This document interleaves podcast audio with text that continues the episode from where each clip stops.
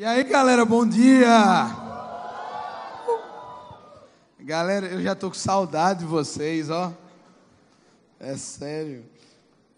Primeiro eu quero mais uma vez é, expressar o quanto eu fiquei feliz de poder estar aqui com vocês. O quanto para mim assim foi uma honra, um privilégio. Essa vai ser a última ministração. Viajo logo, logo a paz, no início da noite, eu acho, final da tarde, início da noite. E eu quero agradecer Guilherme, Raquel, pela confiança, sabe, pelo privilégio que é né, poder viver esses dias aqui com cada um de vocês. E saibam que eu volto com muita saudade. Ontem à noite eu estava dando um abraço ali, que é para, né, eu acho que no final eu vou ficar ali de novo, tá certo? Eu gosto demais de fazer isso, porque a gente às vezes tem pouco tempo, né, para estar juntos. E eu acho que é, Paulo dizia assim, né? Que a gente tem que saudar os outros com o ósculo santo.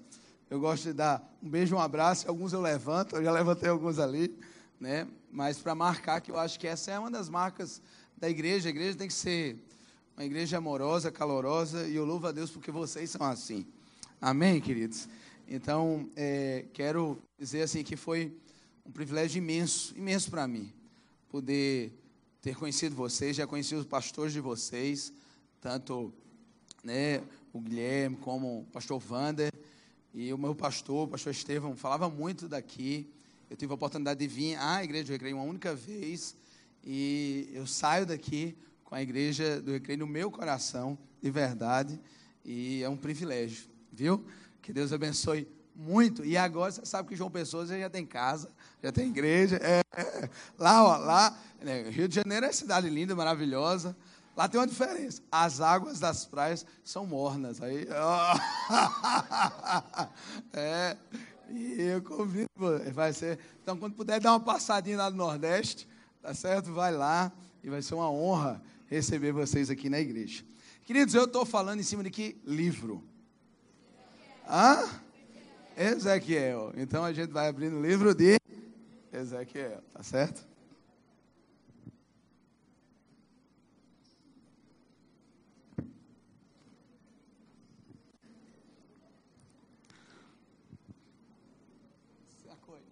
Tomar.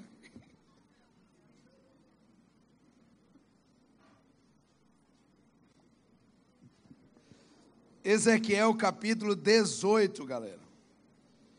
É, vou dar um salto aqui. Ezequiel tem 48 capítulos aí. Se eu fosse pregar, né, cada capítulo é 48 pregações. Ezequiel capítulo 18. Olha só, é, a gente vai ler alguns versículos desse capítulo. É, Para a gente ganhar tempo, eu poderia ler aqui todo o capítulo, mas não o farei. A gente vai ler Ezequiel 18, a partir do versículo 1. E aí eu vou guiando essa leitura com vocês. Amém, galera? Você está de coração aberto para aquilo que Deus tem para falar no seu coração? É, ah, você tem firmeza agora. Diz assim: Olha só. Quem encontrou? Diz assim: Achei.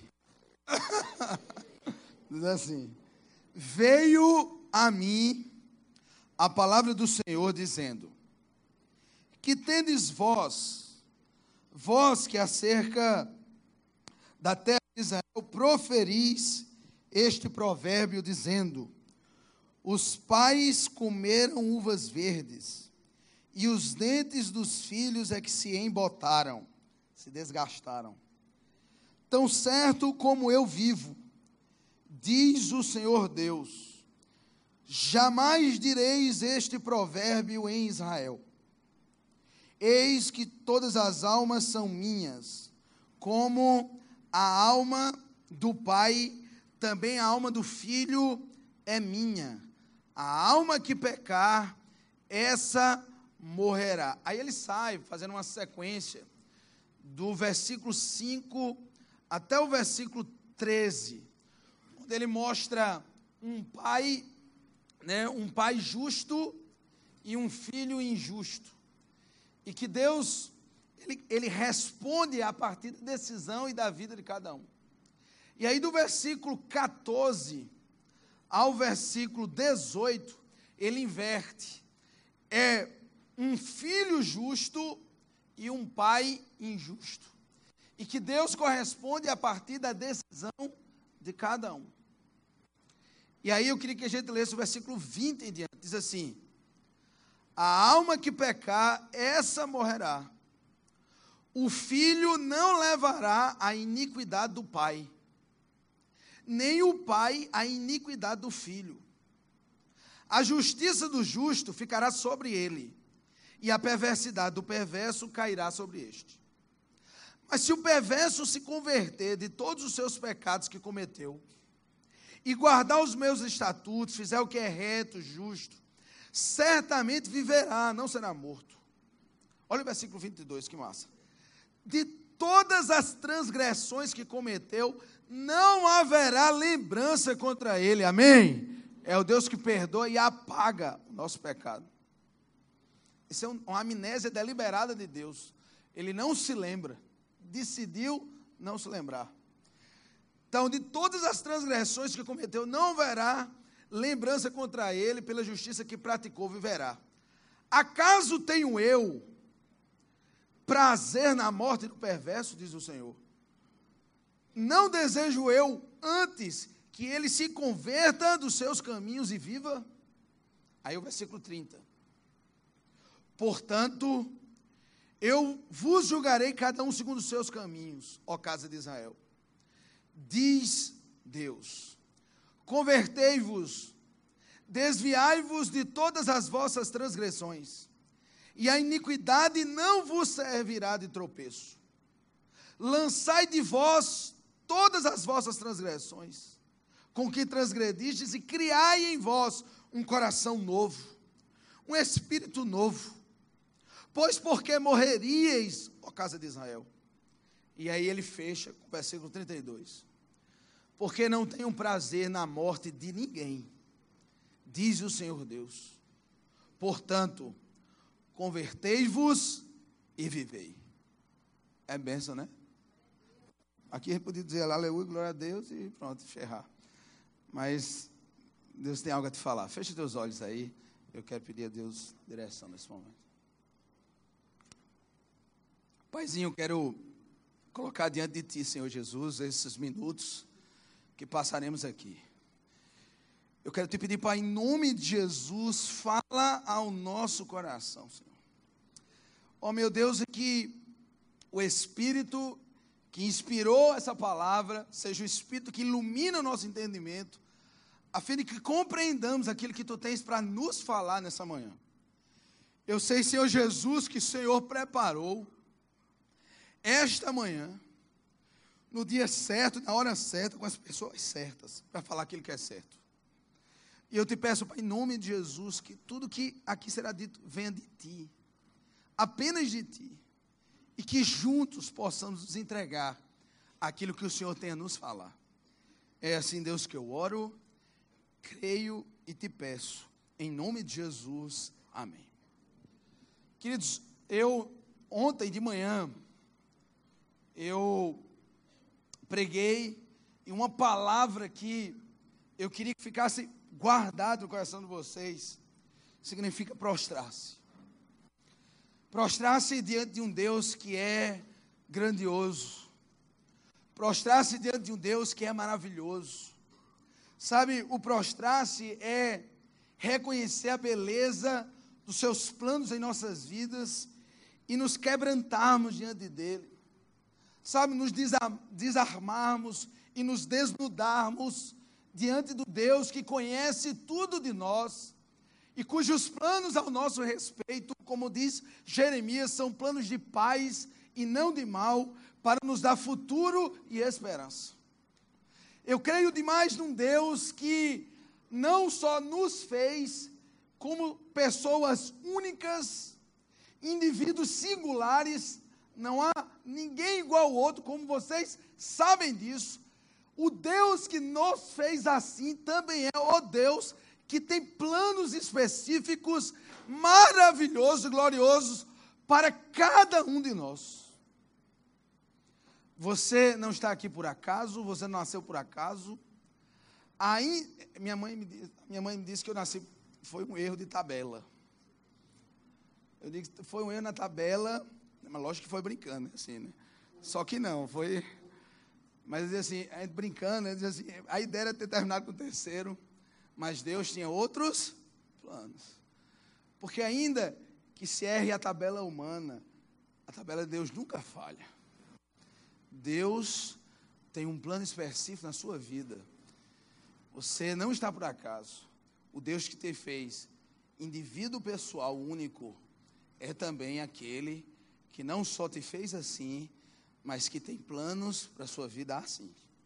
Amém?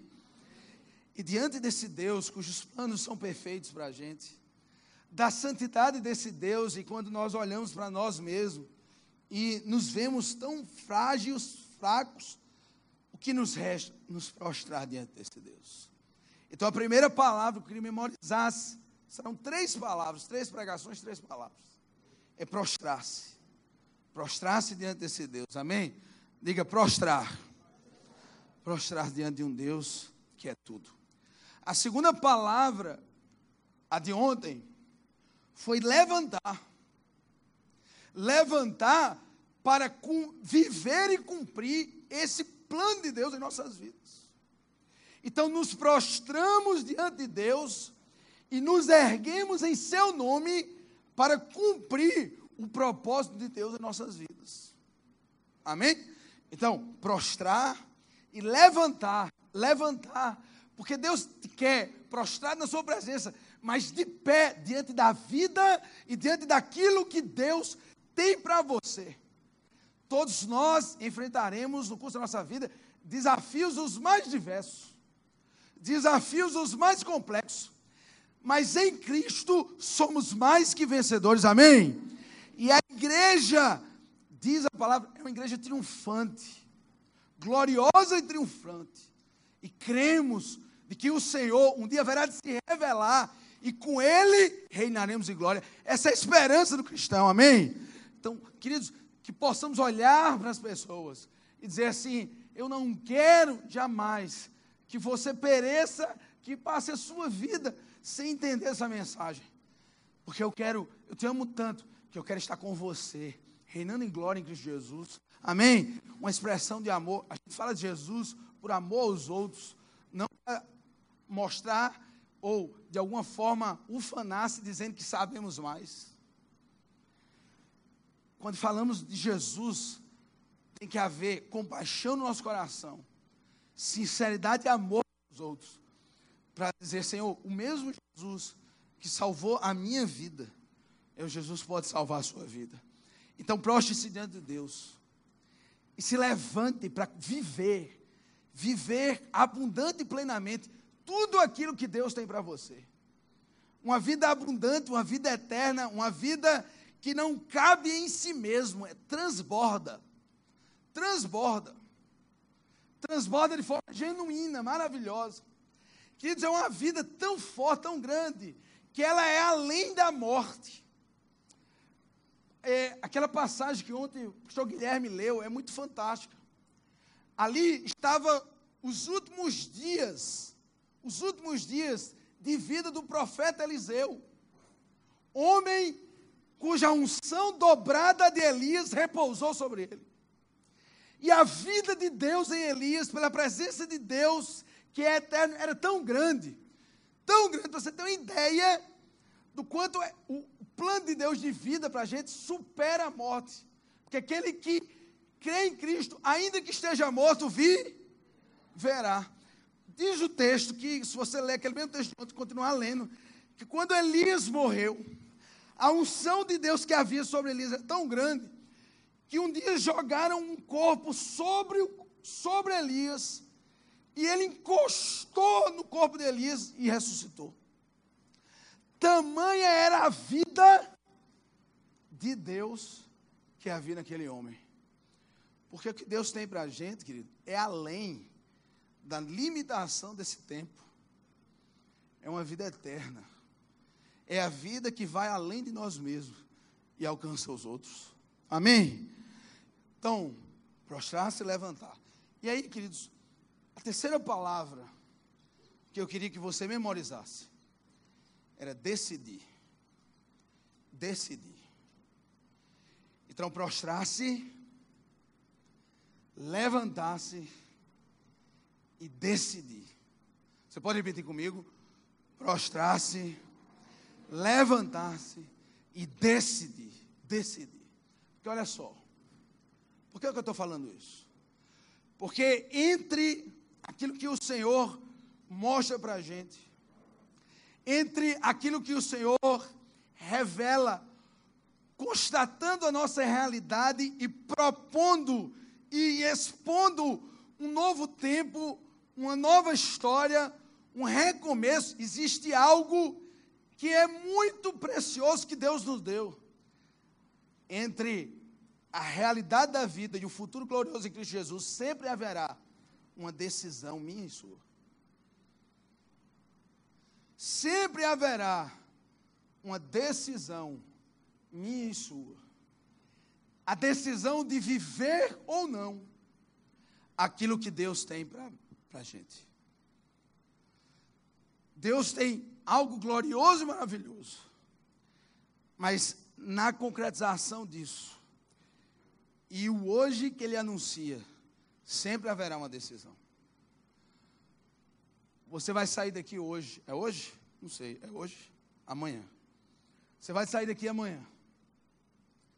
O que vai acontecer a partir dali é decisão sua. É decisão sua. Alguns levam a vida de acampamento a acampamento. E aí, no momento do acampamento, algo maravilhoso, um quebrantamento, uma entrega. Mas aí sai do acampamento. E aí chegam os momentos das decisões da vida. E aí, nem sempre. São decisões resolutas que definirão realmente um futuro glorioso. E aí parece que espera o próximo acampamento para voltar e se lembrar dos planos de Deus na sua vida. Que em nome de Jesus, se porventura descrevo algo que envolve você, que seja a última vez, que seja um tempo agora de constância diante do Senhor, amém? De constância, de perseverança diante de Deus, de responsabilidade, dizer, Senhor, eu decido viver realmente aquilo que o Senhor tem para mim. Eu decido viver, Senhor Jesus, honesta e inteiramente aquilo que Deus tem para mim. E eu não abro mão disso. Amém? Era isso, queridos, um pouco daquilo que o profeta, sabe, vai trabalhar com o povo de Israel cativo e com aquelas nações rebeldes. A gente terminou um texto quando Deus, depois dele se prostrar, ele se levanta, ele diz: Vai, vai, anuncia, fala aquilo, aquilo que eu tenho ensinado. E ele era um misto, toda a profecia de Ezequiel era um misto, era um misto de constatação. Olha a realidade que você está vivendo, sabe, o contexto que você está vivendo? Tem muito a ver com as decisões erradas que vocês tomaram com as decisões erradas que vocês realizaram na vida, mas há uma esperança, há um, um, um, algo, uma promessa a se cumprir, e a profecia de Ezequiel, ela se divide nisso, numa constatação da realidade que eles estavam vivendo e de uma esperança que lhes estava proposta por Cristo Jesus. E aí, queridos, o profeta, ele fala aqui algo interessante. Vocês Olha o que ele diz.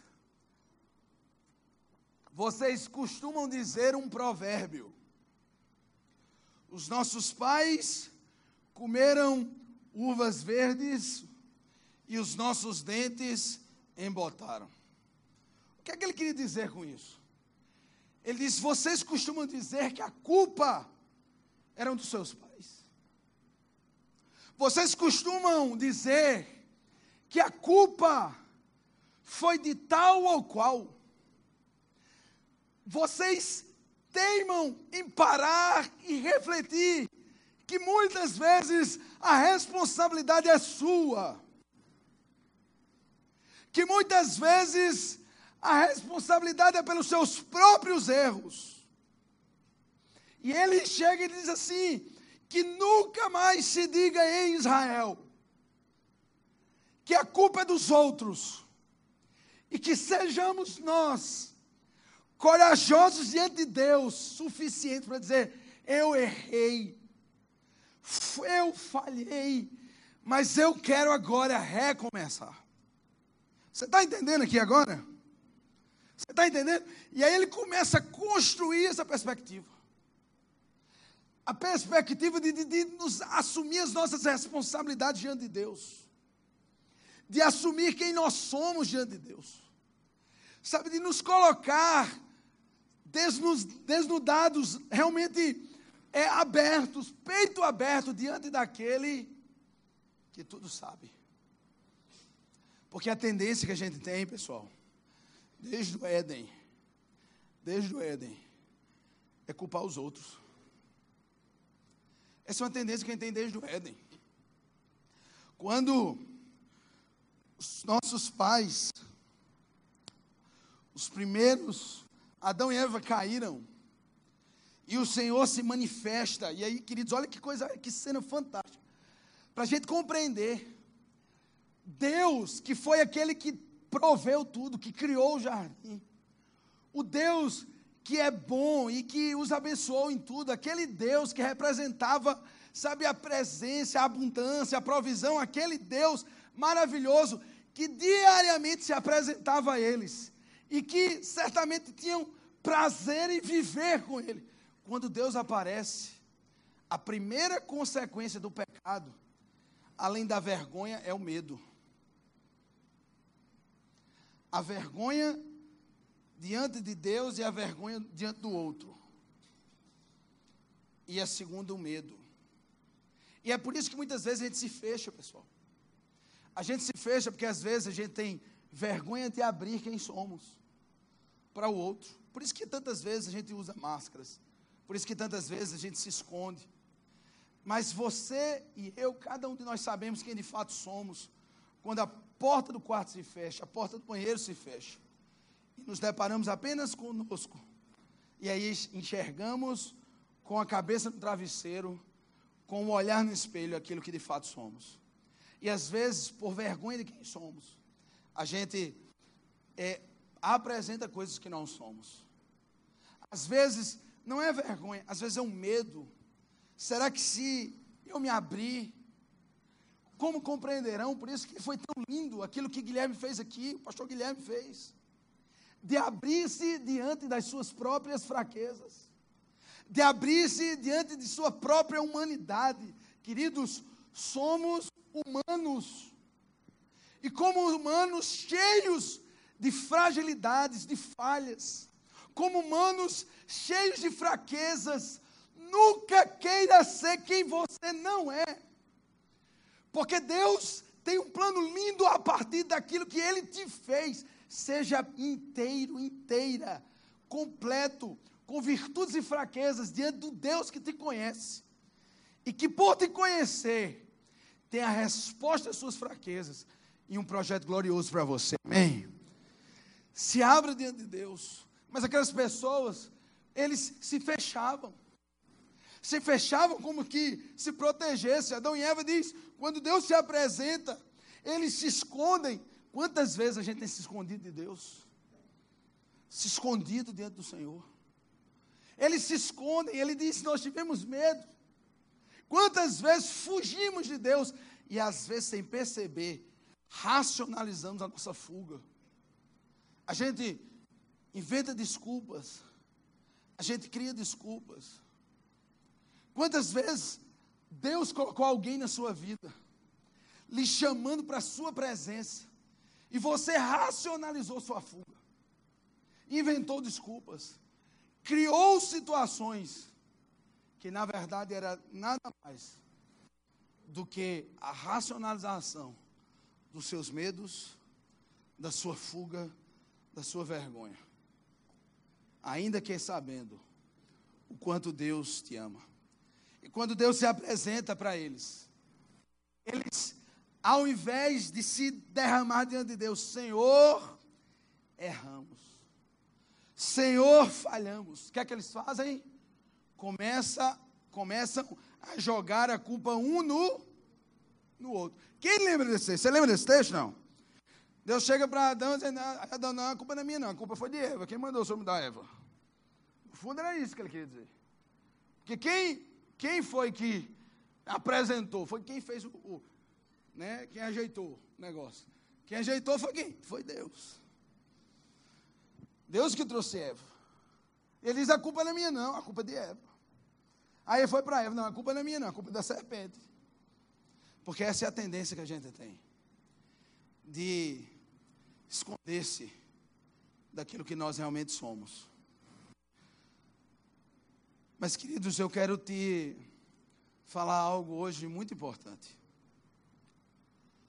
que é o privilégio que temos quando a gente assume quem somos e nos entregamos diante de Deus e decidimos fazer diferente. E aí, queridos, deixa eu dizer uma coisa a você, com muita sinceridade.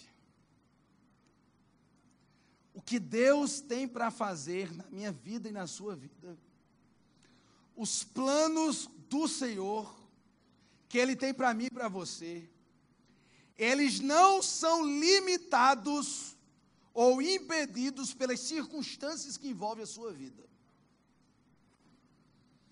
Eles não são impedidos por, pelo contexto que envolve a sua vida, porque Deus é tão poderoso que é capaz de usar o seu contexto para transformar isso em algo ainda melhor na sua vida. E aqui, queridos, olha que coisa fascinante. Fascinante, querido. E libertadora. Quando você vai para os reis de Judá, é muito engraçado. Você olha ali os reis de Judá, vou dar um exemplo. O 12 rei, Acas, ele assume aos 20 anos. Imagina você sendo rei, rainha com 20 anos de idade. O cara sumiu. Rei, rainha, 20, 20 anos de idade. Ele assume. Mas ele assume e ele foi um péssimo rei. Péssimo, péssimo rei. Aí, o 13 terceiro rei, Ezequias. Ezequias assume aos 25 anos de idade. E Ezequias, um homem de Deus. Com falhas como todos temos, mas um homem de Deus. E diz que, sabe, aquele reino prosperou. Ele, sabe, restaurou a adoração. Sabe, ele quebrou tudo aquilo que, sabe, era de idolatria, que afastava o povo da presença de Deus. É tão lindo o mover de Deus na vida de Ezequias, pessoal, que, é, que Ezequiel, ele, ele, além de oração, Deus respondeu a oração, lhe dando anos de vida a mais. Quem conhece a história, está lá, 2 Reis, capítulo 20. É muito lindo, querido. Ele, acometido de uma doença mortal, o profeta Isaías vai lá e diz: Olha, essa doença, essa doença é fogo, velho, vai morrer. Não foi assim não, mas mais ou menos assim. E aquele rei, ele se lança, Ezequias, ele se lança diante de Deus. A Bíblia diz que ele coloca o rosto na parede e ele chora diante do Senhor. E ele diz: Senhor, tu sabes o quanto eu tenho tentado te seguir e te servir em integridade. A Bíblia diz que, Isa, que Isaías não chegou nem na metade na metade da cidade, Deus já disse: volta lá e diz que eu respondi a oração. Ah, se Deus respondesse assim, não era tão bom, não era? Imagina, ora assim, cinco minutos assim, Deus respondeu a oração. Quem queria isso? Eu queria. Então, Senhor, em nome de Jesus. né? Mas Deus é um Deus que responde a oração, sim ou não? Agora no tempo dele, tá? No tempo dele. E ele diz assim: Ó, estou lhe dando mais 15 anos de vida. 15 anos de vida em resposta à sua oração. Mas aí o décimo, o filho dele, Manassés, o pior rei que já houve em Judá. Pior rei, rei. É tão, foi tão ruim que a Bíblia diz assim, que nem as nações anteriores que foram expulsas daquela terra eram tão ímpios como ele. Nunca houve antes nem depois. Sabe o que aqui eu estou construindo a você, querido? Eu estou querendo dizer a você, preste atenção, algo. Que você não é escravo da sua história de sofrimento e de pecado. Você não é escravo nem escrava da sua história de sofrimento nem de pecado. O que Jesus fez naquela cruz é suficientemente poderoso para quebrar essa história de dor e construir uma nova história para você e na sua vida. Amém? Queridos, cada eu tenho a minha história. Eu tenho a minha história. Meu pai era alcoólatra. Alcoólatra. Meu pai era alguém que não dignificava o matrimônio. Todos os irmãos do meu pai, com exceto um que morreu no acidente de, de carro, todos os irmãos do meu pai morreram na casa dos 50 anos, inclusive meu pai, fruto de uma vida de alcoolismo e de farras e de bebida. Mas um dia, Jesus entrou na minha vida e a minha história vai ser diferente em nome de Jesus. A minha história e da minha casa será diferente, porque aquilo que Jesus fez no Calvário é suficientemente poderoso para quebrar qualquer história de tristeza que porventura haja atrás de mim, desde que nos entreguemos a Ele. O sangue de Jesus, o sacrifício de Cristo naquela cruz, querido, é suficientemente poderoso para transformar a história da sua vida, para mudar todo o contexto da sua vida. Muitas vezes, a gente olha para a gente e, apesar de novos, a gente diz assim: eu sou assim. Apesar de novos, nos rendemos às nossas falhas nos rendemos à nossa história de dor e dizemos: é assim mesmo. É impressionante, queridos, que às vezes tantos jovens, e talvez você conheça alguém assim, tantos jovens que, apesar de jovens, já viveram tantas coisas na sua vida, relacionamentos, experiências, erros. Quantas pessoas, apesar de tão jovens e novos, parece já se envolveram e já se relacionaram com tantas coisas. Eu quero dizer a você, querido, que você não precisa repetir os erros da sua vida. Você está entendendo isso? Você não precisa repetir. Você não é escravo disso. Talvez um dia algo você sabe que manchou sua vida. E aí você diz assim: não há como voltar. Eu digo a você assim: eis que faço novas todas as coisas, diz o Senhor. E Ele pode fazer novas todas as coisas na sua vida, querido. Amém? Na sua vida. Quem foi que disse a você que você é escravo desse passado. Quem foi que disse a você? Que você é escravo da história de dor da sua família. Quem foi que disse isso a você, querido? Se há um Deus que é capaz de fazer tudo novo. A questão, querido, e nisso é que eu quero me colocar, é, número um, de você mudar sua visão deixar de olhar para um passado que te condena, deixar de olhar para uma realidade que muitas vezes te prende ou te oprime, e dizer em nome de Jesus: não serei uma vítima disso, serei em Cristo construtor de uma nova história na minha vida. Em Cristo, construtor de um novo futuro na minha vida. Uma vez eu ouvi uma frase de William James, um grande pensador americano, ele diz assim: a história da nossa vida é a história das nossas decisões.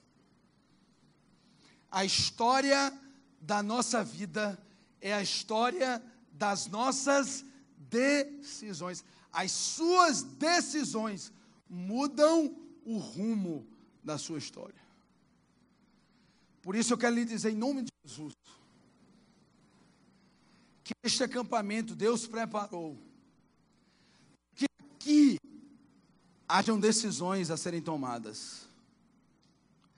E a partir dessas decisões, um novo rumo, uma nova história a ser vivida. Você não é escravo daquilo que você tinha quando entrou aqui. E conhecereis a verdade. E a verdade vos. E se o Filho vos libertar, verdadeiramente sereis. Em Cristo Jesus você pode ser livre. Amém, querido? Livre. Aquele portão diz assim, ó, naquele portão ali, tchau! Um novo tempo eu vou construir em Cristo Jesus. Um novo tempo, pessoal. Em nome de Jesus, eu peço a você. Decida. Decida de verdade. Seguir a Jesus e viver os projetos de Deus na sua vida. E aqui, queridos, deixa eu fazer uma deixa eu fazer agora algumas, vou fazer três observações para acabar. Primeira observação. Primeira observação. Não se esconda na sua juventude. Não se esconda na sua juventude.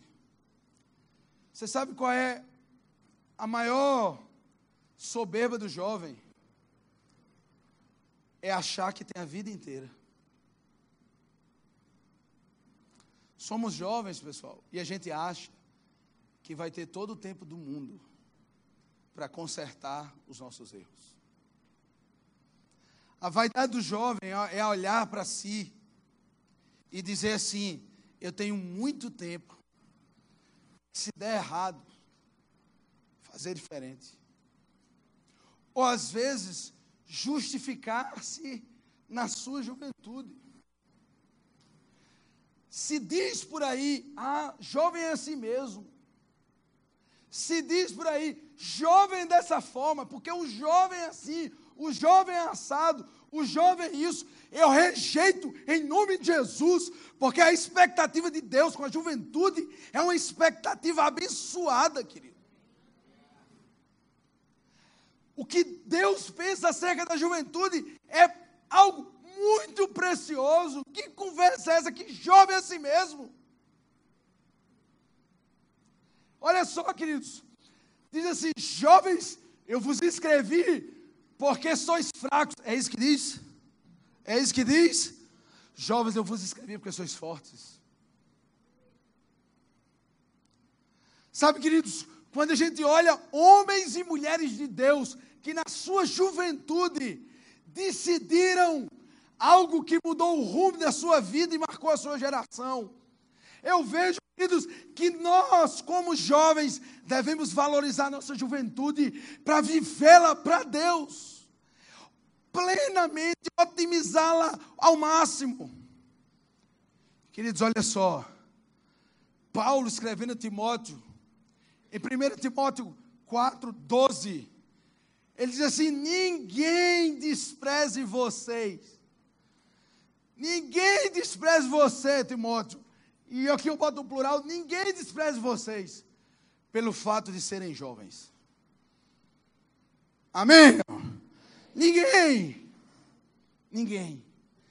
Antes, sejam vocês jovens exemplos para os fiéis. Exemplos na palavra, no procedimento, na fé, no amor, na pureza. Que conversa é essa de achar que jovem é assim mesmo? Jovem é exemplo que sejam vocês exemplo de uma sociedade diferente. Que sejam vocês exemplo de uma realidade diferente, de cristãos diferentes. Que sejamos nós, jovens, exemplos para os outros de dizer: é possível viver a juventude de forma plena, íntegra, feliz, adorando e servindo ao Senhor. Acreditem nisso, querido. Olha só, às vezes a gente cria uma ideia de que é lá na frente, é lá na frente, lá na frente, é hoje. É o dia que se chama hoje. É hoje, querido, que Deus quer começar, continuar, permanecer, fazendo uma nova história na sua vida, amém? Hoje, a decisão é hoje. Às vezes, queridos, olha só que coisa linda. Você acha que Jesus, quando foi chamar os discípulos, chamou quem? Jesus chamou jovens, galera. Jovens. Os discípulos eram jovens. O Senhor confiou a continuidade da igreja a jovens. E ainda hoje, querido, o Senhor confia em jovens.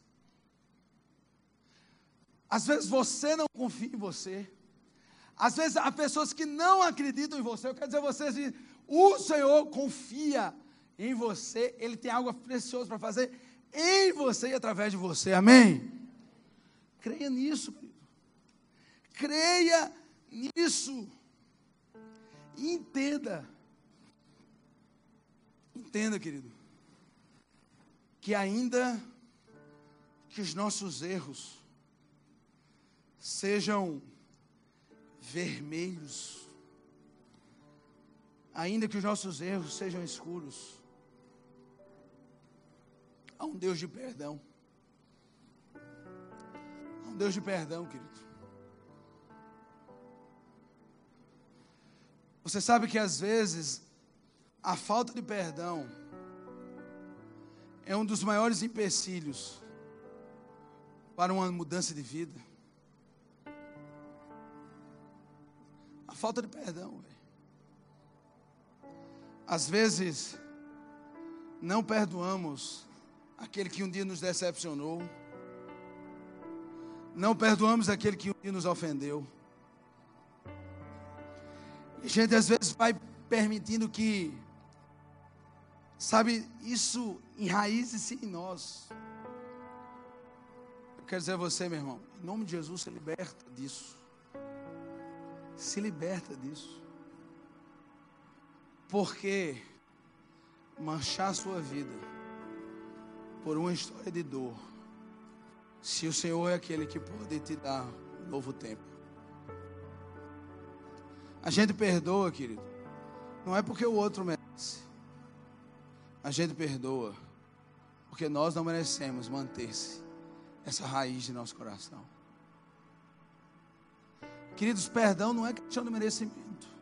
Ah, não merece. Fulano tal, fulano tal. Não merece. Não merece. Queridos, perdão não é merecimento. Queridos, se fosse por merecimento, nós seríamos perdoados. A questão não é merecimento. Querido. A questão, meu irmão, é uma resposta àquilo que Jesus já fez por mim e por você. Tira essa jaula do passado, que te prende a história de dor do passado e que fez muitas vezes você repetir essa história. Em nome de Jesus, corta esse vínculo. Em nome de Jesus, corta esse vínculo. Não importa, não importa quem te feriu, não importa. Não importa quem de alguma forma criou essa revolta no seu coração, não importa. Em nome de Jesus, quebra essa história de dor. às vezes, é o perdão de nós mesmos. A gente não se perdoa. A gente não se perdoa por aquilo que viveu. E você acha que é preso a isso. Quero compartilhar algo com vocês. Quando eu entreguei minha vida a Jesus, eu ia fazer 18 anos. E eu vi que muitas coisas tinham que mudar, muitas coisas ideias, forma de viver, muitas coisas. A maneira de me relacionar, puxa vida, tantas coisas. Talvez até um dia possa falar desse testemunho, mas não é o tempo agora. Mas tem algo que eu queria dizer para vocês, que eu acho que também ilustra um pouco daquilo que eu quero te falar. Quando eu entreguei minha vida a Jesus, pessoal, eu fiz de verdade. Sabe, eu me lancei por inteiro. Saca aquilo que eu falei ontem? Eu me joguei como quem pula daquele avião nos braços do Senhor. E aí eu comecei a querer reconstruir a minha vida, recomeçar a minha vida. Recomeçar a minha vida nas mais diversas áreas, uma das quais era relacionamento. Eu sabia que todos os meus relacionamentos tinham sido impuros. Eu sabia que toda a história emocional minha, de relacionamentos que havia vivido, todos eles tinham sido marcados por uma história de pecado, de, de erros, de falhas. Eu sabia disso. Eu sabia. Mas eu coloquei minha vida diante do Senhor e disse: Senhor, eu não sei como vai fazer. Diante da tua palavra eu me jogo. Eu creio que o Senhor vai fazer algo novo. E eu vou poder viver um relacionamento santo, novo, diante daquilo que o Senhor pensa para mim. Eu não sei se eu vou ter forças, eu não sei como é que vai ser. Eu só te peço, Senhor, eu quero viver. E aí um dia, eu vi a minha esposa, a minha atual esposa. Eu vi Thaís, linda, mulher mais linda do mundo. É mais linda, estou com saudade dela agora. Agora não, já estava, é só porque sou, eu sou arriado os quatro pneus. E o step, pela minha esposa. Amo de paixão. De paixão não que passa, amo poderosamente. É, amo demais. Tem meus dois filhos que eu amo demais também. Estou com saudade. É, eu tô mesmo. o que acontece? Eu vi minha esposa, velho. E aí quando eu vi minha esposa, é, quem me apresentou minha esposa? Minha sogra, olha que benção. Foi minha sogra que apresentou minha esposa. É, e, ela, e, e, depois ela disse que foi assim, deliberado, sabe? Que. depois ela confessou isso. Eu até achava estranho que ela, minha sogra indo para o culto jovem, ela fazer o que no culto jovem? Ela, era para a Thaís. Aí o que acontece? Bom, volta, Marquinhos, volta. Quando eu vi minha esposa, velho, quando eu vi minha esposa, cara, é assim, pois é, foi ser assim, como vocês sabem. Sabe, sabe o que foi depois? Eu come, quando eu cheguei em casa, o diabo começou a me acusar, velho. Sabe por quê? A minha esposa era filha de um pastor. A Izzy nunca tinha tido namorado na vida. Sabe, seria o primeiro relacionamento. Sabe o que o diabo começou a falar para mim? Você não é digno dela. Você não é digno dela, não. Você não sabe sua história de passado, não. Você não sabe quem você era, não. Você sabe os erros que você cometeu, os relacionamentos errados que você teve. Você não presta para ela. Deus começou a me acusar, velho. Para você tem que ser assim, alguém que viveu exatamente a mesma coisa que você viveu. Que aí tá as mesmas feridas, vocês vão ficar juntos assim. E eu comecei a acreditar isso, velho. Eu comecei a acreditar e confesso a vocês que ainda que tenha vida, se logo no início, eu comecei a querer me afastar. Me afastar por me, me achar indigno. Por achar assim, não, tem que ser outra pessoa para ela. Tem que ser. Tem que ser alguém, sabe, com o mesmo contexto de vida, uma história de vida, sabe, de desde o início, família de Deus, porque essa é a história dela. A minha, pelo amor de Deus. E eu comecei a me culpar, achar disso. E aí, queridos, olha que coisas lindas. Um dia, eu em oração, Deus começou a ministrar no meu coração. E uma das coisas, inclusive, era assim: olha, você, é um bom geral, essa menina tem se guardado, tem se guardado. E eu comecei aquele peso da indignidade dentro de mim, sabe? E aí um dia, um dia Deus disse assim para mim, ele fez, olha, mais do que virgindade,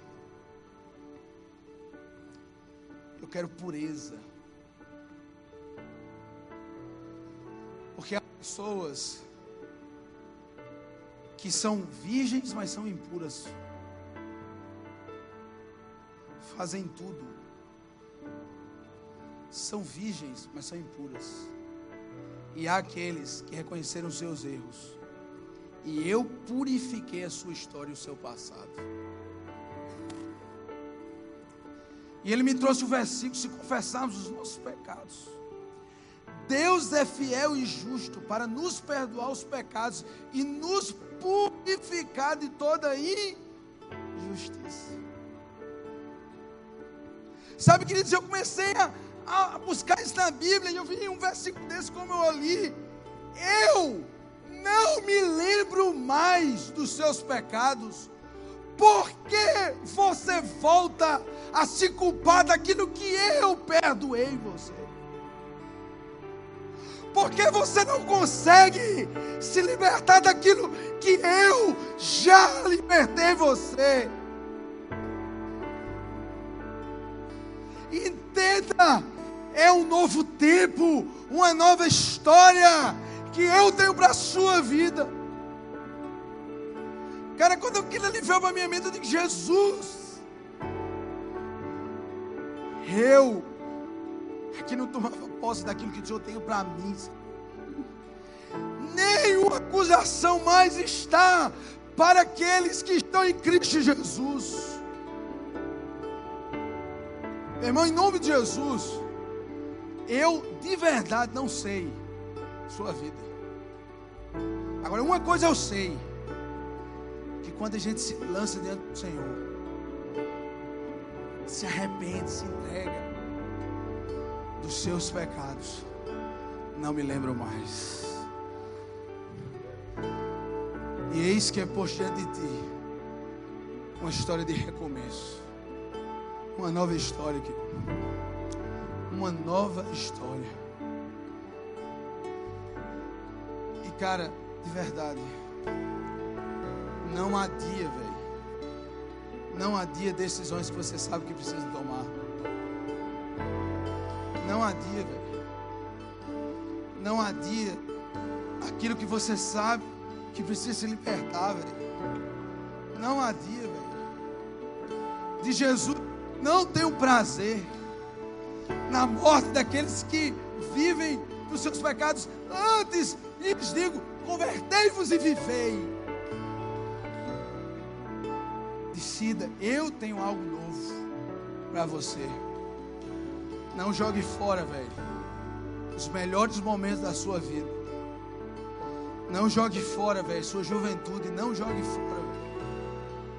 Deixa Jesus, velho, pegar isso, colocar em patamares altos.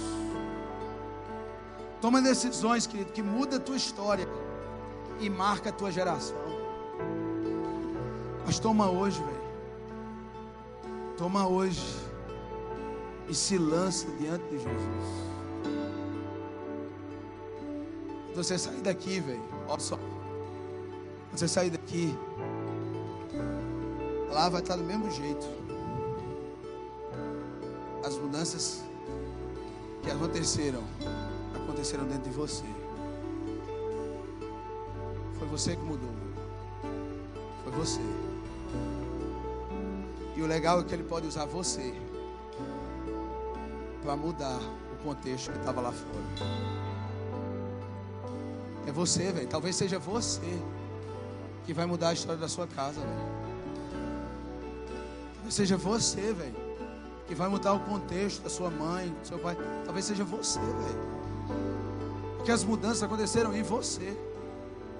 Deus te trouxe, foi você aqui, velho. Para fazer em você um novo tempo. Por isso eu te peço, querido, de verdade, em nome de Jesus.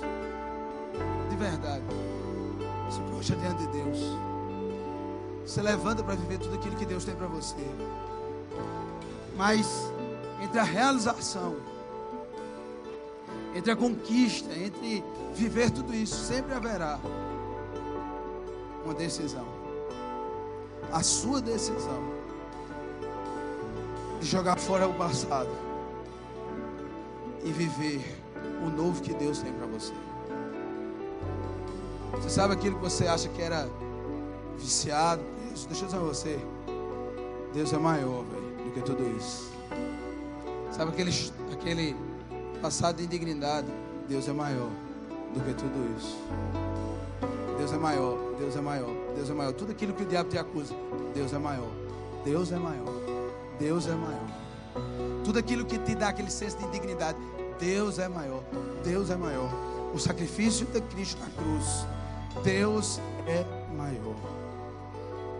E os planos dele são muito maiores ao teu respeito. Se lança, se entrega.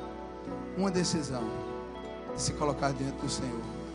Sabe, queridos, o Léo ontem deu para levantar a mão. Normalmente a gente faz isso. Mas sabe, eu creio que o ontem estava falando de levantar-se. Levantar-se para cumprir, para viver aquele propósito. Eu quero te desafiar, querido, a você se levantar como quem deixa uma história e vem em Cristo buscar outra. De quem deixa um passado de dignidade e vem em Cristo buscar uma história diante do Senhor.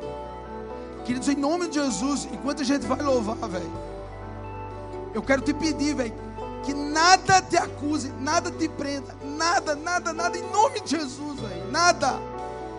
Lembra, em Cristo é muito maior do que me prende, é muito maior, é muito maior. Eu quero te convidar, se levanta e vem viver o que Deus tem para você. Vem se levanta e vem viver o novo de Deus para você. Vem, se levanta. É um novo tempo, é a nova história. É Jesus que te chama. Em nome de Jesus, sai do teu lugar. Quando nós louvamos, e vem viver um novo tempo. Nós vamos louvar, querido. Eu quero te convidar agora a sair do seu lugar e vir aqui à frente. Dizer assim: Senhor Jesus, eu venho para uma nova história. Eu venho para um novo tempo. Sai do seu lugar, querido, e se derrama. Nós vamos louvar o Senhor. Vem até aqui à frente, velho. Vem, vem, vem sem medo.